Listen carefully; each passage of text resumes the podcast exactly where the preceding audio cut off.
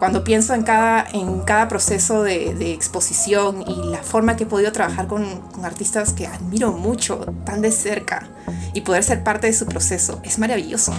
Nada te da, nada te da eso. Qué rico y qué chévere que de eso encima puedes formar públicos. ¿Cómo imaginamos el trabajo de un curador en el arte? Un curador no está solo. Su trabajo existe en constante conversación con artistas, con gestores, con instituciones, con la comunidad. Conexión Artista, un nuevo podcast del MacLima, para escuchar las voces, impulsos e ideas de los profesionales del arte en el Perú y entender nuestro presente en comunidad. Esta iniciativa llega a ustedes gracias al apoyo de la Fundación BBVA. Soy Juliana Vidarte, jefa de curaduría en el Museo de Arte Contemporáneo de Lima. En este episodio de Conexión Artista hablamos con tres curadoras, Elida Román, Florencia Portocarrero y Giselle Girón. Las tres han llevado a cabo proyectos curatoriales desde distintas instituciones peruanas entre el siglo XX y el siglo XXI. Con ellas conversamos sobre cómo desde el trabajo curatorial se establecen vínculos con los artistas, y con las instituciones y sus gestores. Además, como el campo de la curaduría es un campo expandido, aún hoy, en palabras de Élida, con algunos muros que si no podemos derribar, con nuestros aportes podemos buscar resquebrajar poco a poco.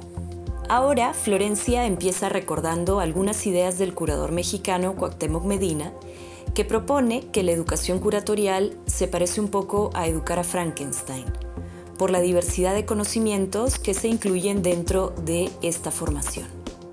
Sí, yo tengo una formación bastante interdisciplinaria que, digamos, culminó, por lo menos hasta el momento, con un máster que hice después de este, de este programa en curaduría en la Universidad de Goldsmiths en Londres, en, eh, digamos, teoría del arte contemporáneo. Entonces yo soy como una especie, este, como hay un texto de Cuauhtémoc Medina que es interesante, que es algo así como que describe la curaduría como un Frankenstein, ¿no? Yo creo que esta formación tan interdisciplinaria eh, que tengo, ¿no? Este, es también como una especie así de, de mashup, ¿no? De distintos conocimientos, ¿no? Y en realidad eso es lo que a mí me parece tan importante o tan interesante de la, de la curaduría, ¿no? Es que, que hasta el día de hoy es un campo de conocimiento que podríamos decir que está en disputa, ¿no? Creo que esta eh, idea de la independencia es, es, en realidad un poco un truco, ¿no? Porque uno más bien es independiente, pero habita temporalmente estas distintas instituciones. Giselle Girón estudió Historia del Arte y Teoría en la Universidad de Essex en Inglaterra. Ella aquí nos explica que considera que no es posible entender la institucionalidad del mundo del arte sin el rol importante que cumplen los artistas, que para ella han sido fundamentales en el desarrollo de su voz y mirada como curadora. Siempre hay esta idea de que el curador independiente está fuera de la institución y se dedica a trabajar exposiciones al margen de ellos, ¿no? Y, se, le, se le otorga ese término, independencia, ¿no? Pero a mí ese término siempre me ha incomodado porque yo he dependido mucho de mis colegas artistas con quienes he trabajado. Es más, para mí ellos son la institución que me ha dado todas las herramientas para curar hoy en día. Elida Román, en sus propias palabras, proviene de otro momento u otra generación dentro del desarrollo de la curaduría en el Perú. Ella ha sido directora de importantes instituciones culturales peruanas como el IAC o el Museo de Arte Italiano. Además, desde la década de 1960 ha desarrollado su labor como crítica de arte. Su experiencia se ha traducido también en su participación en diferentes bienales latinoamericanas. Les puedo decir que se replica en todas partes la misma historia, o sea, los críticos pasaron a ser los curadores, los teóricos pasaron a ser curadores, pero ahí viene una bifurcación, ¿no? El apoyo en la parte histórica o el interés en lo histórico, que fue lo que primó durante muchísimo tiempo, y como una novedad, la búsqueda de la explicación de los de las obras o del odio decir productos, ¿no? Este, cuando hablan de los ambientes de producción, esa connotación económica me molesta es imposible eh, poder juzgar y analizar con un criterio válido, sino si tiene una visión amplia y no periférica, sino amplia del espacio que uno ocupa, que le pertenece, en el que vive, en el que está inmerso. Entiendo la curaduría de una forma expandida, ¿no? Yo entiendo la curaduría no solamente como, digamos, curar exposiciones, sino también como eh, curar programas públicos, ¿no? Este, o, pensar las maneras en que una institución interpela a su audiencia y en esa interpelación también, de alguna forma, eh, repiensa cuáles son eh, o reflexiona acerca de cuáles son sus vinculaciones con el contexto en el que está operando, ¿no? este, también editando publicaciones, ¿no? Eh, conversaciones, conferencias, ¿no? Entonces siempre he entendido, y eso creo que también tiene que ver con esta formación interdisciplinaria de la que finalmente provengo, la curaduría como un campo expandido de práctica, ¿no? Tengo más de 50 años trabajando en esto cuando la palabra curaduría no era empleada, aunque siempre la curaduría ha existido, ¿no es cierto? Eran los directores de museo, los críticos y teóricos, los que decidían y organizaban. Usamos la palabra exposición como genérico, pero en realidad eran actividades y cosas extendidas, cosas que hoy circunscribimos a la palabra curaduría. Curaduría acá, comisaría en otra parte. Aparecieron los teóricos. Les pongo un ejemplo. Juan Hacha, que fue mi amigo y era una persona estupenda en todos los aspectos, eh, era químico. Y su trabajo era en una compañía que elaboraba las gelatinas Royal. ¿Se acuerdan de las gelatinas Royal? ese era su trabajo eh, común. Era un hombre formado en Alemania, o sea, una educación y una cabeza muy bien ordenada. Este, y fue un innovador y pensó libremente, ¿no? Quizás fue el primer independiente que tuvimos cuando tú mencionas a Juan Nacha Elida, yo siento, claro, es que yo no, yo no tengo a Juan Nacha dentro de mis referentes. Juan Nacha ha salido mucho después, como una suerte de, casi por lo que se hizo en México, por el centenario de su nacimiento y como de lo poco que caló a nosotros, ¿no? Y de ahí no, no existe más. Y de ahí lo último ha sido las, los rescates de investigación sobre el Grupo Arte Nuevo de Tarazona y de López. Pero más allá de eso, no hay un reconocimiento de su figura como curador. Y de hecho, para mí, cuando yo empiezo a leer sobre Hacha, yo lo veo esencialmente como un curador. Cuando yo empiezo a trabajar, eh, a los años em, pasan dos cosas, las cuales en la escena son totalmente un antes y un después sobre cómo se percibe la curaduría y el curador. Y ahí, este, y ahí está como también este conflicto, ¿no?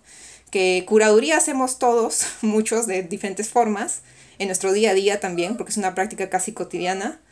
Eh, pero en la escena se, todavía, se hay esta suerte de tergiversación de que solamente el curador es el que cura y por lo tanto hay que pasar a ser nombrado curador para curar. Debemos pensar en los espacios y debemos pensar en, en crear audiencias públicos y que ese público no sea pasivo, sino que sea participante. Y bueno, estamos paralizados, hablamos mucho de, conversaciones como esta. En el pasado ha habido bastantes intenciones, todos tenemos buenos conceptos, pero cuando tratamos de hacer algo, es una especie de muro indestructible, no se puede atravesar. Así que las galerías surgen y curiosamente, este, salvo el caso de Eduardo Moll, la manejaban mujeres, porque eh, todo lo que tenía que ver con arte y demás era un poco eh, una especie de hábito femenino. Como nos explicaba Célida, el rol del curador y su participación en el medio artístico se ha ido transformando y consolidando en las últimas décadas en todo el mundo y también en nuestro país. Esto además gracias al trabajo arduo y comprometido de muchos colegas como Jorge Villacorta, Gustavo Buntix, Natalia Magluf, José Carlos Mariátegui, Sharon Lerner, Miguel López, por mencionar solo a algunos de ellos. Les propongo ahora que conversemos sobre el rol y aportes de las curadoras mujeres que, como en muchos otros campos, a veces han quedado invisibles o no reconocidos en su verdadera dimensión. Pensemos además en lo fundamental de estrechar vínculos de diálogo entre nosotras para continuar potenciando este trabajo. Creo que efectivamente el, digamos, el arte es un campo históricamente masculino y esto se ve reflejado no solamente en el, digamos, cuando pensamos en el canon de la historia del arte, ¿no? Este, la, digamos, mucho mayor cantidad este, de hombres, ¿no? Como la historia un poco del arte se ha construido en relación a prácticas artísticas masculinas, ¿no? Con algunas eh, intervenciones o incorporaciones femeninas, sino también que eh, cuando pensamos en agentes culturales, este, digamos, conocidos o famosos, probablemente lo primero que se nos viene a la mente son también nombres masculinos, ¿no?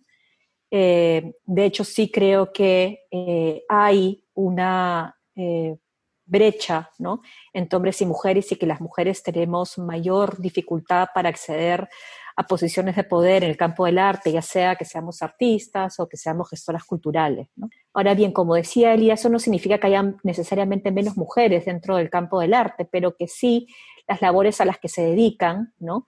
tienen que ver probablemente con labores más administrativas, este, o labores de lo que podríamos este, incluso entender como de cuidado dentro de este, el mismo campo del arte, ¿no? Poder comenzar a, trabajar entre nosotras, ¿no? Este, no digo anular a los referentes masculinos o a nuestras contrapartes masculinas, pero poder comenzar a atender, digamos, redes de trabajo y colaboración entre nosotras y, citarnos las unas a las otras, estudiarnos las unas a las otras, este, ¿no? Ese tipo de actitud yo creo que eh, es, es, la necesaria un poco para, eh, de alguna forma, eh, cambiar las reglas del juego de un campo este, que, como dije al inicio, este, ha sido eminentemente patriarcal y masculino, ¿no? No hay que hacer enunciados y quedarse en el enunciado, simplemente yo creo que, que hay que estar siempre alentando las cosas y que si uno decide que vive, vive. Y eso significa derribar muros o en todo caso golpearlos hasta que se requebrajen. La curaduría se formula en relación a una escena y a un espacio geográfico. Entonces acá para formular una suerte de voz local, no es que no se haya hecho, sí se ha hecho, pero nos falta como unir, esos hilos y pensar cuál ha sido la formulación local desde la curaduría y tratar de postularlo dentro de prácticas, ¿no? criticarlo, pensarlo, abordarlo, expandirlo, reducirlo. Me quedo con dos ideas de lo que acaban de mencionar. Derribar muros eh, para luego seguir uniendo los hilos. Ahora les propongo que comentemos las varias dimensiones en las que entendemos el trabajo curatorial cuando lo describimos como un campo expandido. Una labor que incluye la investigación, la educación y dentro de ello la relación que establecemos con los artistas cuando acompañamos su trabajo creativo. Desde el hoy, en medio de esta crisis compleja, ¿cómo consideran que podemos proyectarnos hacia el futuro? ha sido un momento también para analizar y repensar nuestra propia práctica. ¿Cómo atravesamos ese muro? Una cosa es cuando encuentras un grupo, como en tu caso, con el que tienes una afinidad de proyecto, de miras, y otra es cuando recibes algo ya hecho que tienes que interpretar y ahí es donde más se va a ver cuál es tu posición, ¿no es cierto? La manera en que lees lo que otro hizo. Ahí se nota, creo yo que se nota más. Lo, que tú dices eh, lleva más al producto del equipo con un liderazgo analítico. En el otro caso, tienes la libertad de tu lectura personal y propia, que es una tentación narcisista, sin duda, ¿no? Pero, pero existe y es, además es muy rica. Para mí, en verdad, yo sí tengo, creo que una ligera distinta posición. Para mí ambas son iguales y en ambas se puede ver tu voz, eh, la verdad. Y siento que también tiene que ver con, con que cuando yo empecé a trabajar en esto, mucha gente también me decía como, ah, pero estás haciendo más trabajo artístico. Es más, hasta ahorita, como cuando, cuando acabo de terminar una muestra online que se llamó Maldita Primavera, en la cual participaron eh, Fergres, eh, Valentina Cadena, Luciana Ponte y Cianya Arellano, artistas de México, Colombia y Argentina. Eh, y me acuerdo que la plataforma mucha gente me dijo, ay, pero esto es un proyecto artístico, esto no es tanto un proyecto curatorial porque tienes toda una postura sobre eh, cómo has interpretado el Internet, que casi es como un, un proyecto en sí mismo también. y sí sentía de que esa suerte de, querer nombrar las cosas y querer como diferenciarlas tangentemente. Tan primero que ya no responde tanto a la realidad que, que ya se ha colapsado las cosas, especialmente el Internet, ya nada tiene una definición propia, ya todo está tan colapsado y dentro de la maraña de cosas, bueno, que nos cada uno trata de definir algo para poder encontrar sentido. Y una ética de trabajo feminista tiene que ver justamente con deshacer las jerarquías, ¿no? Y comenzar a pensar el trabajo no basado en esta idea del genio creador, ya sea el artista o el curador, sino comenzar a pensar el trabajo como un trabajo eh, artístico o de producción de conocimiento en torno al arte, como un trabajo que se da de manera este, colectiva y colaborativa, ¿no? y, y, en esa medida, ¿no? Este, digamos, no ser o a la tentación que en algún momento mencionaba Elida, no de ser como el que lleva la carreta, ¿no? El que se lleva el crédito, ¿no? Sino poder pensar relaciones como mucho más horizontales, ¿no? Dentro de lo que es el trabajo artístico. Este, como les decía, ya sea desde la producción de, de arte en sí mismo, la producción de conocimiento. Ha sido un momento también para poder seguir concentrándome en, en, el rol que tiene la digitalización en Siendo Identidades y de hecho creo que he dedicado mucho de, la, de este momento a dedicarme a eso y también cómo esto se convierte en una oportunidad para, para crear redes de escucha, ¿no? A lo que me interesaba mucho era que podamos seguir escuchándonos, ¿no? Que esto no sea una suerte de, de barrera o valla para, para dejar de hacer lo que estábamos haciendo, de escucharnos más que todo y poder saber que estamos todavía ahí presentes crean la teoría del caos y creo que lo único que cabe es continuar. No cabe otra cosa, no puedo, eh, en mi caso particular, eh, este mundo virtual entiendo sus posibilidades, pero no me atrae. Eso es una cuestión de edad, sin duda. Por otro lado, también creo que es importante que las mujeres comencemos a eh, investigar y escribir. ¿No? Porque sí hay, creo que, un desnivel, ¿no? Entre, digamos, la cantidad de mujeres que están, digamos, produciendo conocimiento, escribiendo y investigando, ¿no?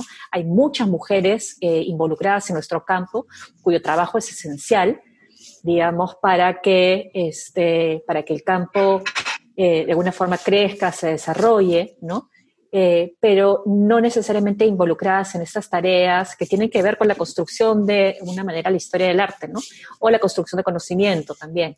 Entonces, este, invitar a que más mujeres también puedan, ¿no? Este, eh, involucrarse, involucrarse en la investigación, ¿no? Eso me parece muy importante y también, por supuesto, en la educación, ¿no? Este, que son como espacios un poco donde se genera legado, donde se genera justamente memoria. Conexión Artista, un nuevo podcast del MacLima, para escuchar las voces, impulsos e ideas de los profesionales del arte en el Perú y entender nuestro presente en comunidad. Esta iniciativa llega a ustedes gracias al apoyo de la Fundación BBVA